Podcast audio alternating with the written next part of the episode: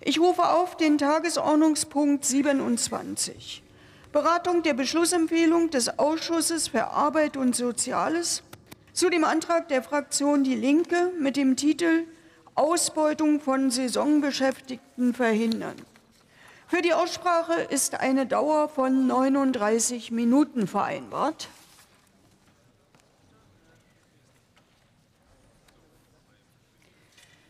Ich eröffne die Aussprache.